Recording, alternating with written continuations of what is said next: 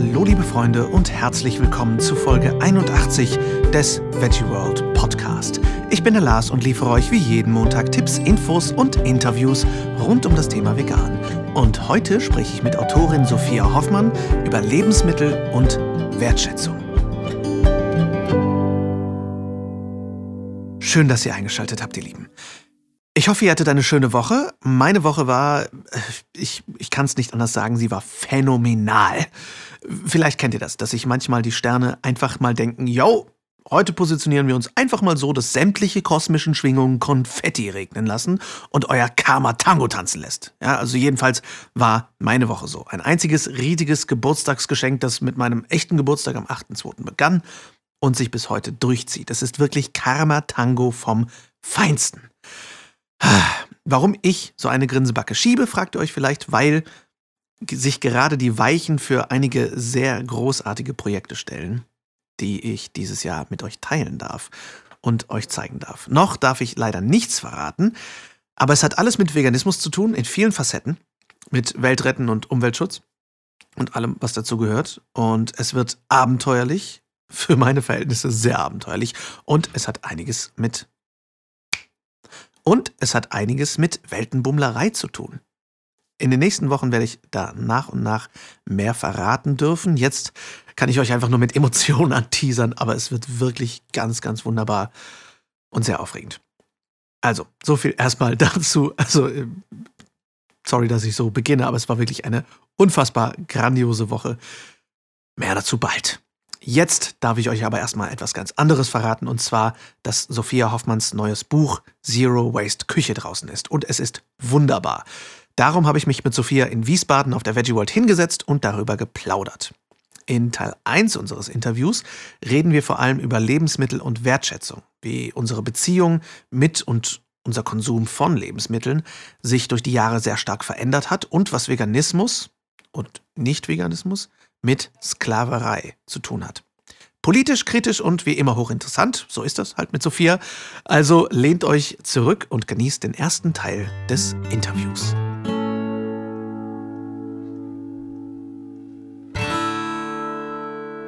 Ich sitze hier erneut großartigerweise mit Sophia Hoffmann. Vielen Dank, dass du da bist. Ich bin super aufgeregt über das heutige Interview, weil so viel Tolles passiert ist. Vor allem, weil dein großartiges Buch Zero Waste Küche rausgekommen ist am 7.2. Es ist fantastisch. Ich bin so gespannt reinzugucken. Und äh, darüber und über vieles mehr, wie sich gerade schon im Vorgespräch herausgestellt hat, möchte ich heute mit dir reden. Vielen Dank, dass du da bist. Hallo Lars, vielen Dank für die Einladung. Und ähm, ich freue mich natürlich umso mehr. Ich habe dir mein Buch gerade das erste Mal gezeigt und du hast das Cover fotografiert. Ja, ne? bin sehr aufgeregt. Das war, das war eine wilde Aktion, aber ja. es ist sehr schön geworden. Ja, sehr ja, schön. Ich hoffe, ja. du bist zufrieden damit. Sehr zufrieden, äh, ja. Auf jeden Fall auch sehr stolz, muss ich sagen. Kannst du auch sein. ähm, fangen wir am besten mal am Anfang an. Mhm. Wie kamst du auf das Thema Zero Waste?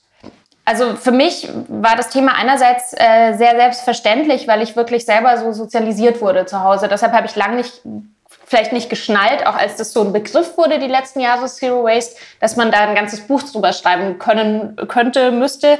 Ähm, meine Eltern sind beide äh, am Ende des Zweiten Weltkriegs geboren, sind wirklich noch mit dieser Nachkriegsnot äh, oder, oder Knappheit aufgewachsen. Und bei vielen Menschen hat das ja so das Gegenteil äh, ausgelöst. Auch ein Thema, was ich, ich habe versucht immer die Ursachen zu finden in diesem Buch, aber die sind so vielseitig.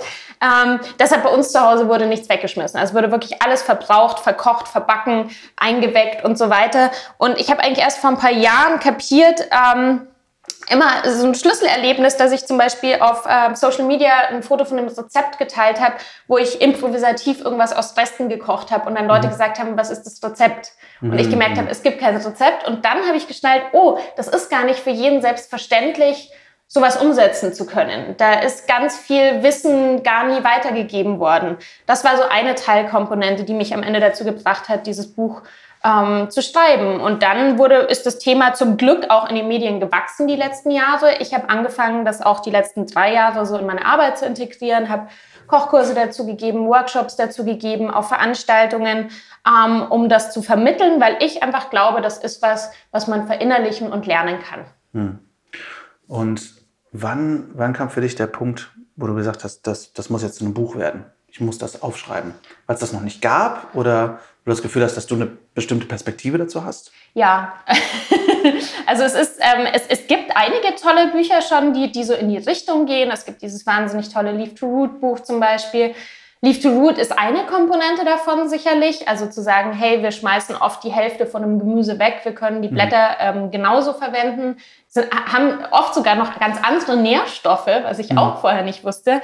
Ähm, aber das ist halt so eine Teilkomponente und manchmal bei Leaf to Root habe ich auch das Gefühl, es ist schon sehr fortgeschritten. Ne? Also dann zu sagen, ich kann dir auch noch die, die Schalen von der Orange, viele Leute schaffen es schon nicht, das zu verwerten, was sie nur im Kühlschrank haben. Mhm. Und, ähm, und das war, also ich habe dies, es gab einige Bücher zu dem Thema schon die letzten Jahre, aber es gab für mich noch keines, was einerseits die Rezepte liefert, aber auch die Hintergründe zu unserem Essen.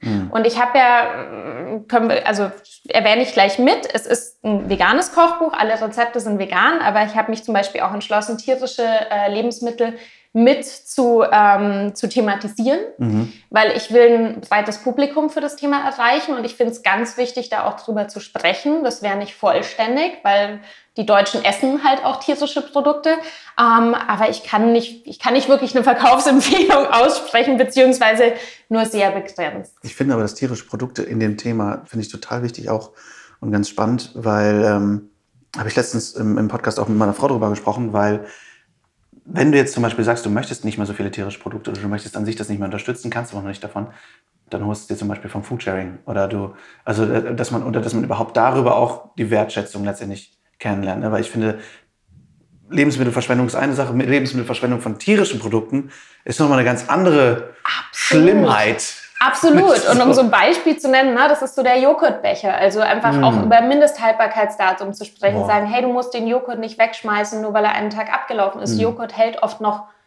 Jahr, jetzt mal überspitzt formuliert. Mm. Ähm, und natürlich gibt's auch bei, bei tierischen Produkten, auch wenn man sich selber entscheidet, das nicht zu essen, gibt's, muss man da differenzieren. Und Demeter ist schon noch mal was anderes als Massentierhaltung. Ja? Mhm.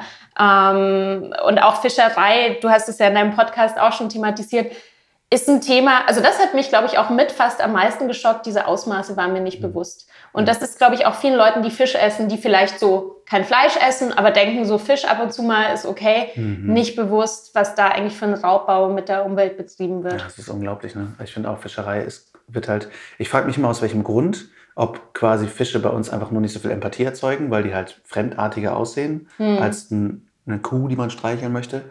Aber das ist ja das Ding. Es wird ja, es wird ja, wir können ja gar nicht festmachen, wie viel Fisch überhaupt gefangen wird. Es wird ja, jetzt ja. zwischen 970 und 2700 Milliarden Fische werden jedes Jahr gefangen. Also es ist unglaublich. Das ist Plus wahrscheinlich das ne? Problem. Ne? Einerseits, dass, es, dass Fisch so was Abstraktes ist. Ne? Wenn mhm. du da so ein Sushi liegen hast, dann mhm. schaut das nicht mehr nach einem Tier aus.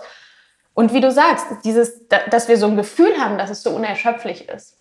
Aber das ist es halt nicht. Ja. Und noch fühlt es sich halt so an, weil die Weltmeere so groß sind. Ja, und sie ist auch immer noch ähm, blau. Ja, ne? genau. Aber das wird sich halt irgendwann ändern. Und ich glaube, das, äh, das, das, das, was das für Konsequenzen hat, mhm. das ist schon irre. Ja, deswegen finde ich halt bei Fisch das, das so krass, dass wir einfach sagen, äh, also deswegen sagen ja viele Vegetarier, ich esse kein Fleisch, na gut, Fisch esse ich. Ja, so, äh, äh, als ob Fische halt nicht zählen. Und das finde ich krass. Aber das behandelst du auch im Buch. Genau, also das behandle ich auch. Und zum Beispiel, das, also da bin ich auch, das wusste ich schon so halb davor und hatte das auch schon mal in deinem Podcast gehört beim Thema Milchprodukte. Ne? Das mit dem mhm. Käse und dem Casein, dass ja viele sagen, auf Käse kann ich halt nicht verzichten. Mein Freund ist genauso, der ist mittlerweile Vegetarier, aber Käse findet er halt super schwierig. Dass das wirklich begründet ist, dass da ein Stoff drin ist, mhm. der süchtig macht. Das finde ich total spannend. Ja. ja. Vor allem, dass er an denselben Rezeptoren andockt wie Heroin. Genau, das genau. finde ich halt richtig genau. krass. Genau, und einfach so eine krasse Konzentration hat, die ja eigentlich dafür da ist, die Kälbchen dazu bringen, äh, äh zu bringen, äh, Muttermilch zu trinken. Mhm. Und ich finde, das muss man auch einfach mal aufschreiben. Das wissen ja viele Leute nicht, die sagen, ich Voll. bin süchtig nach Käse, ne? Dass und da Fakten es, gibt. Ich finde es vor allem geil, dass du das aufschreibst in einem Buch, was sich nicht um Gesundheit dreht. Weil ja, ich glaube, ja. das ist halt das Ding. Du hast jetzt ein Buch von Nico Ritzenau oder was weiß ich. Das ist halt ein Buch für Leute, die sich für gesunde Ernährung interessieren. Ja, ja, ja. Aber das ist ja quasi natürlich auch gesunde Ernährung, aber es ist nicht genau das Thema des Buches. Ja. Und das finde ich dann ganz schön, dass man sowas reinschmuggeln kann an Infos. Total. Und ich muss, da will ich auch was dazu sagen. Ich habe das Buch von Nico, ähm, das ich ganz toll finde, habe ich auch ganz viel als Quelle benutzt in meinem mhm. Buch. Ähm, natürlich erwähnt. Nein, ich bin sehr dankbar für dieses Buch. Ähm, und ich habe da Sachen mit einfließen lassen. Aber Ähm, ich wollte ein Buch, das sich, das sich leicht lesen lässt, das auch eine gewisse Unterhaltsamkeit hat, natürlich auch schöne Fotos. Und im Grunde habe ich ein bisschen ein Buch gestellt, versucht, was, was, was würde so die Leser drin ansprechen. Ähm, eine Mischung aus, es sind schon auch so, so Gesundheitsfakten mit drin, ne? also mhm. wo dann steht, hey, irgendwie das volle Korn, ähm, also Vollkorn, äh, Weizenkorn, das ist auch sowas, ne? Also wenn man sich, äh, da ist eigentlich alles drin, was der Körper braucht an Nährstoffen. Wenn wir jeden Morgen äh, gekeimte Weizenkörner essen würden, hätten wir überhaupt kein Versorgungsproblem. Ähm, das muss man sich einfach mal bewusst machen. Aber es ist ein Buch, das ich so geschrieben habe, dass ich es, glaube ich, selber gerne lesen würde und so eine, so eine bunte Mischung aus allem habe. Mhm. So praktische Verwertungstipps, ein bisschen kulturhistorische Fakten, ähm, auch politische Sachen teilweise. Da kann ich gleich ein Beispiel bringen. Und, ähm, und eben aber auch gesundheitlich. Also so mhm. ganz, ganz äh, gemischt. Mhm. Politisch, super spannendes Beispiel, Thema Zwiebel. Okay. Ähm, was ich davor nicht wusste, ist, dass zum Beispiel in Indien äh, Zwiebeln die wichtigste Vitaminquelle für ganz viele Menschen sind, Ach, weil die Menschen sehr arm sind und Zwiebeln äh, erschwinglich sind und die wirklich ganz viele Leute darauf angewiesen sind, täglich mit Zwiebeln zu kochen und Zwiebeln zu essen, ähm, was jetzt für uns erstmal befremdlich, also da basieren viele Gerichte nur auf Zwiebeln. Und mhm. wenn der Zwiebelpreis in Indien steigt, ist das ein Politikum und gab es auch oh. schon Ausschreitungen, weil das so elementar wichtig ist für Menschen. Ach krass. Und bei uns, weißt du, liegen die so in der Ecke rum und haben wir halt, ne? Mhm. Also sowas finde ich super spannend. Total. Wie, wie sehr das ähm, ich habe da auch letztens drüber gesprochen, über, ähm, da kommen wir auch wieder auf, auf, Wertschätzung von Lebensmitteln. Dieses Wort auch Wertschätzung. Mhm. Weil, weil ich jetzt von einer Studentin gehört habe, dass viele Studenten, Freunde sagen, vegan ist so teuer und so. Aber was bedeutet denn vegan? Vegan kann bedeuten Reis, Linsen, Zwiebeln mm. zum Beispiel. Mm. Und, und mm. das, wie, was sind denn die Grundnahrungsmittel weltweit und nicht bei uns in mhm. Deutschland, wo wir sagen, Grundnahrungsmittel ist Fleisch in der Mitte und ein paar Erbsen an der Seite und eine Kartoffel. Ähm, aber was sind denn eben Grundnahrungsmittel? Und dass Zwiebeln halt in, in anderen Ländern wirklich ein Grundnahrungsmittel sind, das finde ich echt super. Ja, oder, oder, oder, auch äh, Hülsenfrüchte ist zum Beispiel. Ne? Ähm, mhm. Vor 150 Jahren wurden ja irgendwie in Deutschland, ich glaube, 20 Kilo Hülsenfrüchte pro Kopf gegessen. Ach, krass. Und mittlerweile sind es 0,7 Kilo im Jahr. Boah. Obwohl oh alle Gott. Ernährungsorganisationen dazu raten, mehr Hülsenfrüchte zu essen. Oh und das ist auch ein gutes Beispiel von wegen billig teuer. Ne? Wenn mhm. du so eine mhm. Packung trockene Linsen oder, oder ähm, Kichererbsen kaufst, die vervielfachen sich ja, wenn du die, ne? also du kannst ja. ja gar nicht sagen, oh, also du kriegst ja da die vielfache Menge draus. Also mhm. Also es ist überhaupt nicht teuer. Und ähm, aber auch zu dem Thema teuer, nicht teuer, ah, ich weiß nicht. Also es ist schon, ich habe schon das Gefühl, es ist eine extrem deutsche äh, Mentalität, weil wir so. auch von der, von der, ja auch von der Werbewirtschaft so über Jahrzehnte so konditioniert wurden. Geiz ist geil, mhm. möglichst billig. Ähm, und wir Deutschen sich, geben ja auch weniger für Essen aus als andere Europäer. Genau, ja. es gab diese, diese famose Studie vor ein paar Jahren, die, die belegte, dass die Deutschen mehr Geld für ihr Motoröl ausgeben als für ihr Speiseöl. Das, ist, das oh. bringt eigentlich so auf den Punkt. Oh. Und man fragt sich dann schon, was sind wir uns selber wert? Ne? Das mhm. ist das, was uns am Leben hält. Wieso haben wir diesen Glauben dafür, so wenig wie möglich ausgeben zu wollen? Das ist doch eigentlich erschreckend. Total. Wenn man überlegt, dass man sich das jeden Tag in den Körper ja, hat. Ne? Ja. Und ja, dass wir dann für Motoröl mehr ausgeben. Und, und wir geben äh. für so viele Dinge. Ne? Ich kann es nur immer wieder sagen. Klamotten, Reisen, Unterhaltungselektronik. Dafür geben wir problemlos Geld aus. Ja. Aber nicht für Essen. Ja. ja. Da kommt dann auch schnell so dieses Argument, Bio ist zu teuer. Ne? Dass man sagt, ja, ja, so eine Bio-Gurke, die dann halt irgendwie zwei aber Euro das, kostet. Aber das ist halt auch der Punkt. Also erstens glaube ich, wenn man, wenn man hochwertigere Lebensmittel kauft, das, dann sind wir wieder bei der Wertschätzung, dass man dann mhm. halt auch aufpasst, dass die nicht so schnell schlecht werden. Ne? Mhm, also ich mhm. finde Obst ist auch so ein gutes Beispiel. Ich habe vor ein paar Jahren, also ich kaufe mittlerweile nur noch Bio und ähm, weißt du, ich kaufe dann halt nicht so eine riesen Plastikschale Aprikosen, sondern kaufe ein paar, nehme die in die Hand und esse die auch, solange sie noch nicht irgendwie ähm, schlecht werden, dann auch alle auf. Mhm. Und bei so einer Plastikschale schmeiße ich wahrscheinlich auch die Hälfte weg, weil die dann entweder noch nicht ordentlich äh, gereift sind oder anfangen zu schimmeln. Also es ist immer so die Frage, was ist billiger, was ist teurer und mhm. ähm, und wenn man sich wirklich auch mal stark damit auseinandersetzt, was, was Bio versus konventionell bedeutet, was in konventionellen Lebensmitteln drin ist, dann vergeht einem halt auch irgendwann der Appetit. Mhm. Und da muss man auch ehrlich sagen, eigentlich Pestizide und Gentechnik haben im Essen nichts zu suchen. Mhm. Ja, spannend. Bei tierischen ähm, Produkten umso mehr. Das ja. ist ja noch viel schlimmer. Davon brauchen wir, brauchen wir einen eigenen Podcast für das ja, Thema. Ja, ja. Ähm, und äh, wie ist das Buch denn quasi jetzt gegliedert? Wo, wo, wo fängt das Buch an? Wo hört es auf? Also, es fängt an äh, mit einem, es ist in zwei Teile gegliedert und es fängt an mit einem ersten Teil. Ich blätter gerade mal ja, ich drin. Halt, ähm, in einem ersten Teil, wo es halt eben darum geht, was bedeutet Zero Waste überhaupt? Mhm. Ähm, was ist mein persönlicher Weg zu dem Thema? Hier ist ein Foto von mir, wo ich gerade einen Fenchel ernte. Das war für mich auch so ein Schlüsselerlebnis. Ich habe letzten Sommer das erste Mal mit ähm, Freunden so ein Ackerteil bestellt äh, mhm. äh, außerhalb von Berlin. Und äh, Gemüse nochmal selber zu ernten, mhm, ist auch nochmal echt, da lernt man auch nochmal viel so über sein Essen. Ja, auch wenn das, du drauf ähm, gewartet hast, ne? wenn du weißt, wie lange so ein total. Gemüsestück reift und denkst, oh Gott, es ist endlich fertig. Das ist so toll. Das kann ich auch nur jedem empfehlen, egal ja. ob man Tomaten auf dem Balkon anbaut oder ja. irgendwie äh, so ein Ackerteil mitnutzen kann oder bei so einer äh, Kooperative mitmachen ich wollte gerade sagen, in Berlin ist ja auch eine, bei Berlin ist ja auch eine bio-vegane. Genau, äh, Plant, Plant, Plant Age spricht man es, genau. glaube ich, aus. Plantage, ah, okay. Plant Age. Die machen, also Berlin ist, glaube ich, belieferbar und Frankfurt oder momentan. Die ähm, Super. Also da kann man, da kann man Mitglied werden. Ähm, auf jeden Fall auch ein sehr guter Tipp. Genau, der, um zum Buch zurückzukommen. Laber, laber. also im ersten Teil, genau, geht es so um diese verschiedenen Begriffe, Lebensmittelverschwendung, Wertschätzung, ähm, warum Bio, ähm, warum regional und saisonal, aber zum Beispiel auch, und das ist mir auch mal wichtig, vegan ist nicht gleich gesund.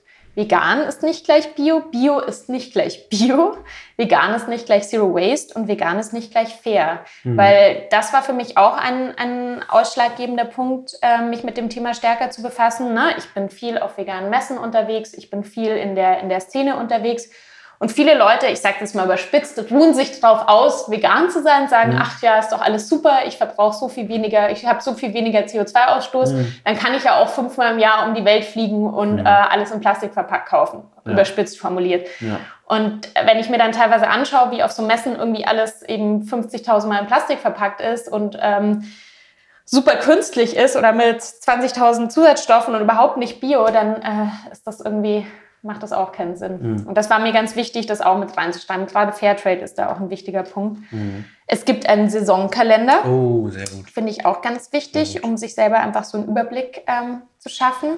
Dann gibt es noch ein paar Tipps ähm, für Zero Waste in der Küche abseits von Essen, also Verpackungen, ähm, was kann man mit Kaffeesatz machen, was kann man machen, wenn man keine Küchenrollen benutzen will, ähm, alternative Putzmittel, Mülltrennung, solche Geschichten. Ist auch so ein bisschen Kompostieren bei, so ein kleines bisschen als Thema? Ja, Kompostieren ist ein, zu sehr ein eigenes Thema. Das ist zu ne? sehr ein eigenes Thema tatsächlich. Ja. Ähm, ich empfehle andere Bücher, wenn man sich noch mal stärker in das Thema mhm. ähm, einarbeiten möchte. Ich empfehle ganz stark immer das Buch von äh, Milena Klimbowski, die Gründerin von Original Unverpackt.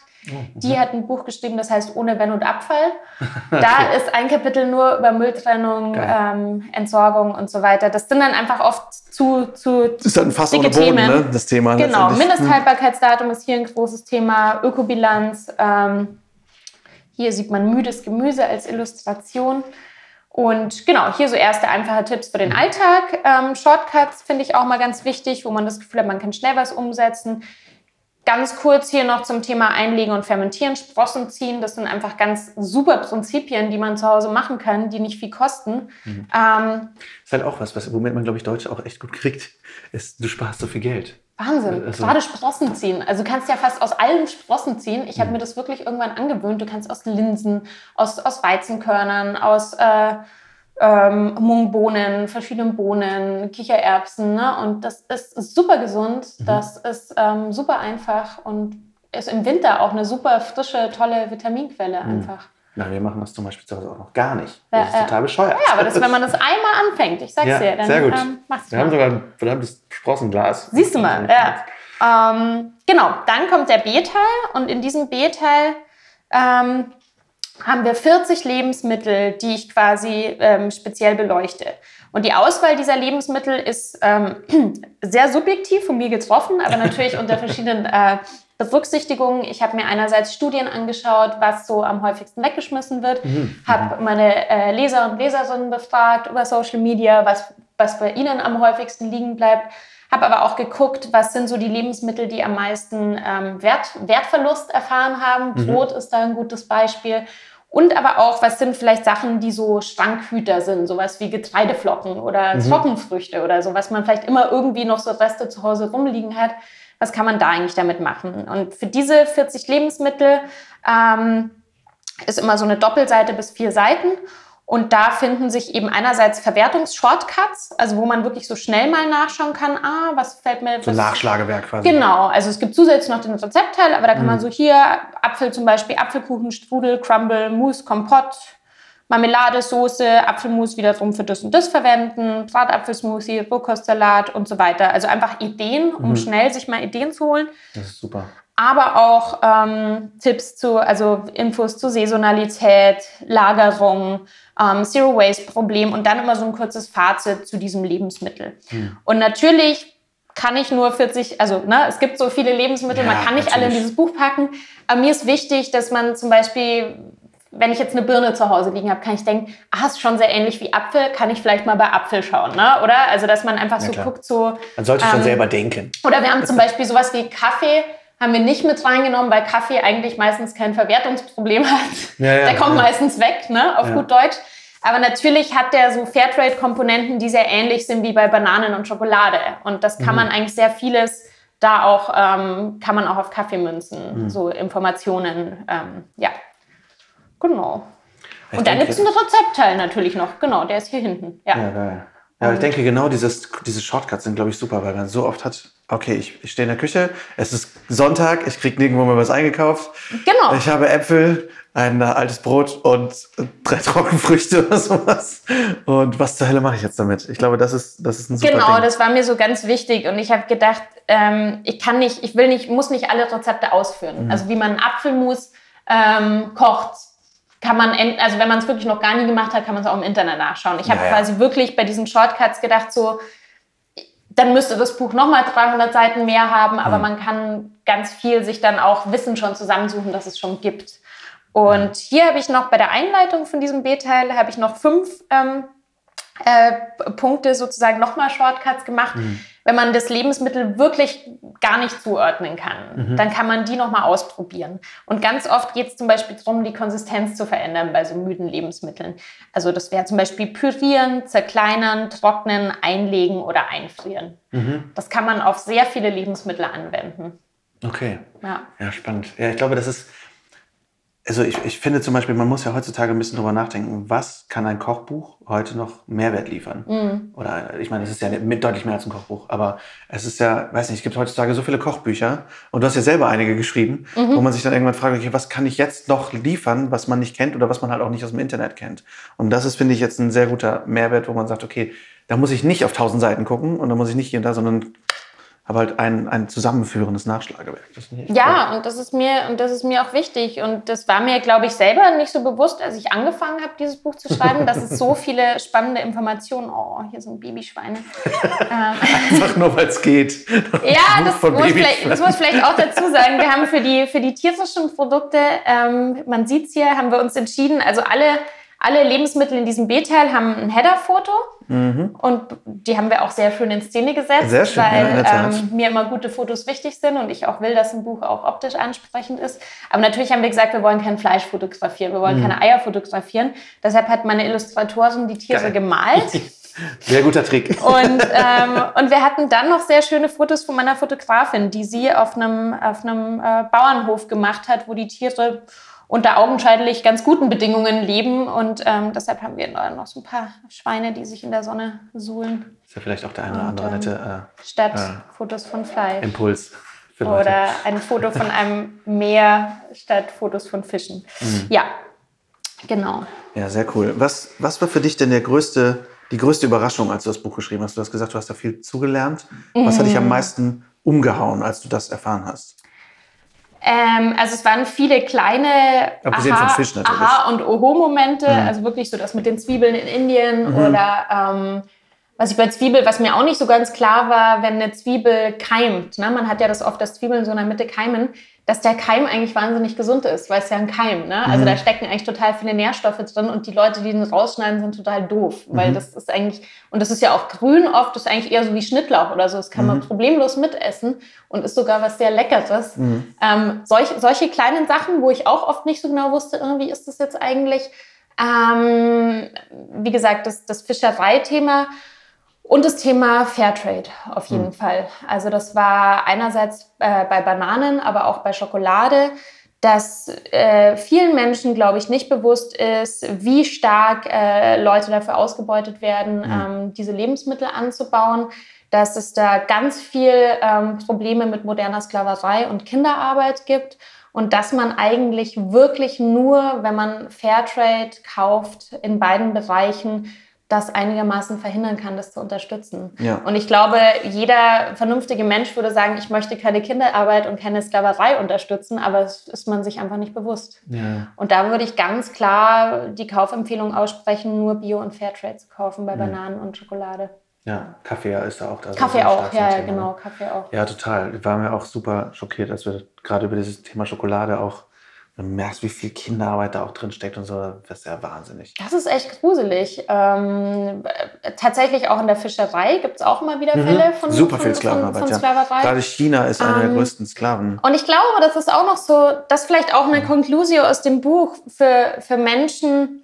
Ich sage immer, für Leute, die jetzt vielleicht für Tiere nicht so ein großes Empathieempfinden haben, mhm. habe ich auch schon erlebt. Gibt es mhm. einfach. Absolut. Ne? Sagen, ja, ja gut aber für andere Menschen, ne, dass mhm. einfach auch so wahnsinnig viele Menschen in der lebensmittelerzeugenden Industrie ausgebeutet werden und mhm. natürlich die Umwelt, was, was frappierende Schäden, äh, äh, Folgen hat, auch ähm, für uns und für folgende Generationen, das muss man sich schon nochmal stärker vor Augen führen.